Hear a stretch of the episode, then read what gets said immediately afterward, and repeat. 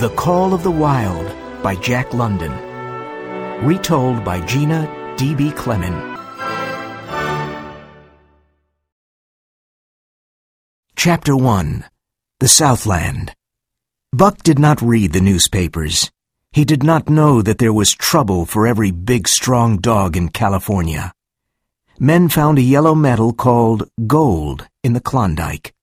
They needed big, strong dogs with furry coats to work in the north. Buck lived in a big house in the sunny Santa Clara Valley. The house was called Judge Miller's Place. Around the house, there were big gardens, fruit trees, and horses. Buck was born here, and now he was four years old. There were other dogs, too, but they were not important. Buck was the king. Judge Miller's place was his. He swam and hunted with the judge's sons. He walked with the judge's daughters. He carried the judge's grandsons on his back and played with them. In the winter, Buck sat at the judge's feet in front of the fire. Buck's father was a big St. Bernard, and his mother was a Scottish sheepdog. Buck weighed 140 pounds, and he was a happy and handsome dog. In the fall of 1897, men from all over the world went to the Klondike. They wanted to find gold, but Buck did not read the newspapers. Manuel was the gardener's helper, and he needed money for his big family. One evening the judge was out of the house, and Manuel and Buck went for a walk. No one saw them leave, and only one man saw them at the railway station.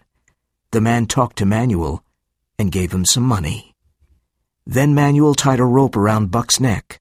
Buck let Manuel put the rope around his neck because he was his friend. But when the other man pulled the rope, Buck could not breathe. He was angry. And he jumped at the man. The man caught him, and suddenly Buck was on his back. His tongue was out of his mouth, and he was unable to move. In the past, no one ever did this to him. The two men put him on the train in the baggage car. When Buck woke up, the train was moving. He was angry. The man watched him, but Buck was too quick. He bit the man's hand. That evening, the man took Buck to the back room of a saloon in San Francisco. The saloon keeper looked at his hand. I only got $50 for it, the man said. How much did the other man get? The saloon keeper asked. A hundred dollars. That makes 150. That's a good price for a dog like him. Uh, come on, help me put him into the crate. Buck tried to attack the two men, but they pulled the rope again and again. Buck suffered terribly. His neck, throat, and tongue hurt a lot. The men took off the rope and threw him into a crate. Buck spent the night in the back room of the saloon. He was very angry. He could not understand why he was there.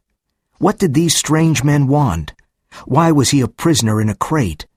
Where was the judge? The next morning, four men took the crate to the railway station. They put it on a train that was going to the north. For two days and two nights, Buck did not eat or drink. He was confused and angry. Men on the train laughed at him he threw himself against the crate. He growled and barked at the men. Buck was very thirsty, but he had no water. His tongue and throat were very dry. His eyes were red, and his anger grew. He was glad for one thing.